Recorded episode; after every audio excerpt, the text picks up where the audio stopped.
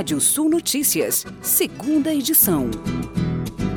A semana promete agitação no mercado financeiro. Além dos dados macroeconômicos dos Estados Unidos e da Europa, gigantes da tecnologia vão divulgar seus balanços e bancos centrais se reúnem para discutir suas próximas investidas em política monetária. Na manhã de hoje, as bolsas europeias e os futuros de ações em Nova York registraram acréscimos. As reuniões programadas para essa semana por bancos centrais de importantes economias são amplamente esperados, dada a persistência da inflação e os riscos macroeconômicos impostos pelos gargalos nas cadeias de abastecimento. Em meio à alta da inflação, a busca dos brasileiros por crédito avançou 14,2% em setembro deste ano, na comparação com o mesmo período do ano passado. Segundo dados da Serasa Experian, pessoas com renda de até 500 reais foram as que mais buscaram empréstimos, com alta de 21,3%. Entre os que têm maior poder aquisitivo, com renda superior a 10 mil reais, a variação foi de 11,6%.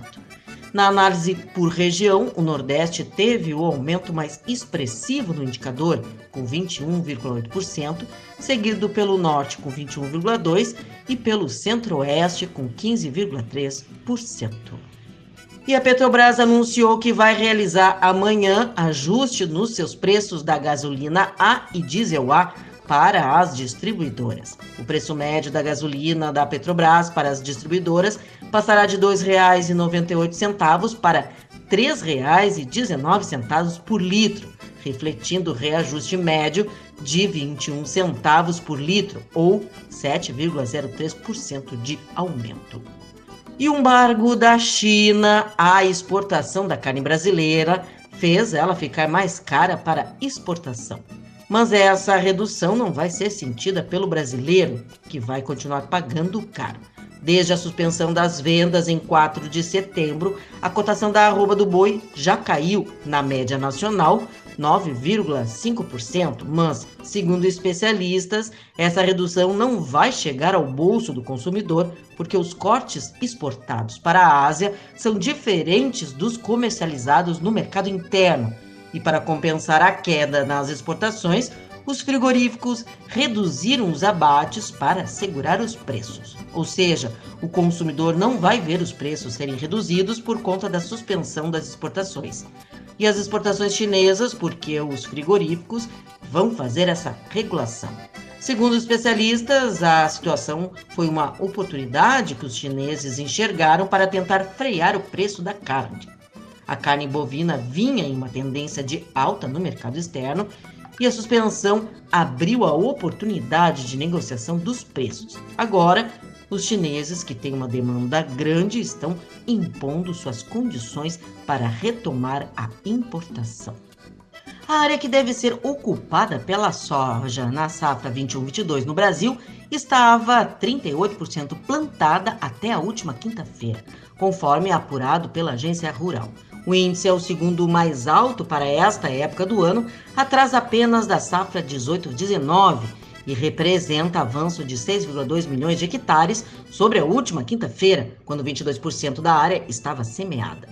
Com boa umidade no solo, os produtores aproveitaram os momentos de tempo aberto da semana passada para acelerar as plantadeiras. Em Mato Grosso no Paraná, as regiões mais adiantadas já se aproximam da reta final do plantio. Nos outros estados, os trabalhos engrenaram e estão à frente da média de cinco anos no Mato Piba e no Rio Grande do Sul, que tem calendário mais tardio. Arqueólogos descobrem restos mortais com mais de mil anos de 29 pessoas no Peru. Corpos estavam no templo construído pela civilização Huari, anterior aos Incas, na região de Lambagueri, no norte do país. E vamos aos destaques do portal radiosul.net. Estratégia e inovação são chaves para a evolução do agro. Governo do Rio Grande do Sul inicia pavimentação do acesso ao município de Travesseiros, no Vale do Taquari, reivindicação antiga da população da região. Você pode ler mais notícias no portal radiosul.net. Pode ouvir esse boletim no seu agregador favorito do podcast. Eu, Kátia Desessar, volto amanhã às 8h30 da manhã no Rádio Sul Notícias, primeira edição. Previsão do tempo.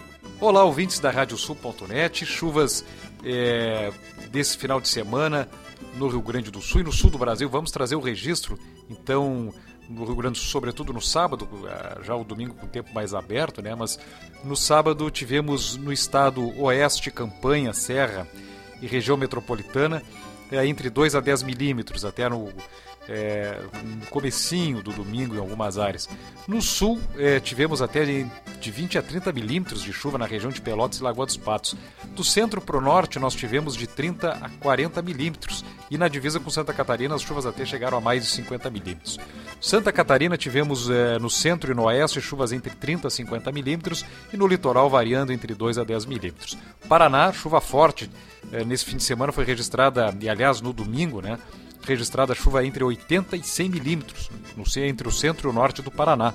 E em grande parte do estado, as, as precipitações ficaram entre 40 e 50 milímetros. Noite de hoje de céu claro em todo o Rio Grande do Sul, temperaturas altas ficam na casa dos 20 graus, na Serra deve cair ali um pouco abaixo dos 15.